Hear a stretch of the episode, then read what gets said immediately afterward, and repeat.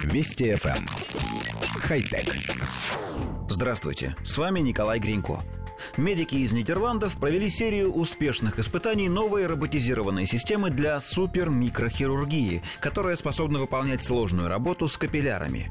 С ее помощью хирурги смогли соединить сосуды диаметром от 0,3 до 0,8 мм, что не под силу обычным врачам-хирургам. Система была протестирована на 20 пациентах, которые дали свое согласие на вмешательство робота-хирурга.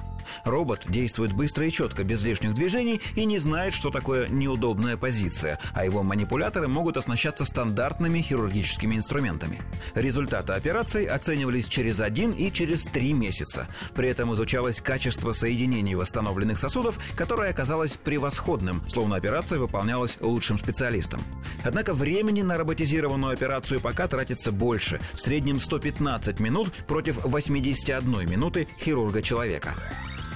Коллектив редакции нашей программы поясняет. Робот не выполняет операции самостоятельно, без участия человека.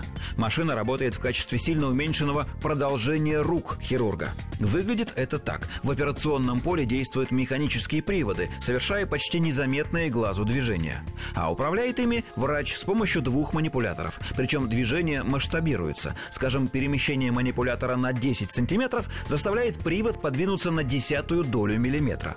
Хирург наблюдает за работой с помощью микроскопов. Они посылают изображения на мониторы. Схема эта не новая. Примерно так же работает хирургический робот Da Vinci. Однако столь высокой точности на микроуровне он не достигает. Разработчики новинки видят ее дальнейшее развитие в качестве инструмента для дистанционной работы. Чтобы управлять роботом, человеку вовсе не обязательно находиться в одном помещении с ним.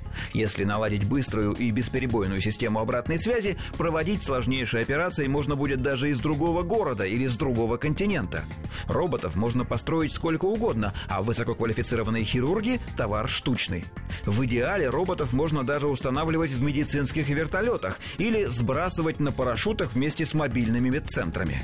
Местный персонал сможет проводить предварительные манипуляции, а удаленный на тысячи километров хирург – оперировать пациента. Главное, чтобы связь была надежной и высокоскоростной, а она очень скоро именно такой и будет. Хотя... Вести FM. Эм. Хай-тек.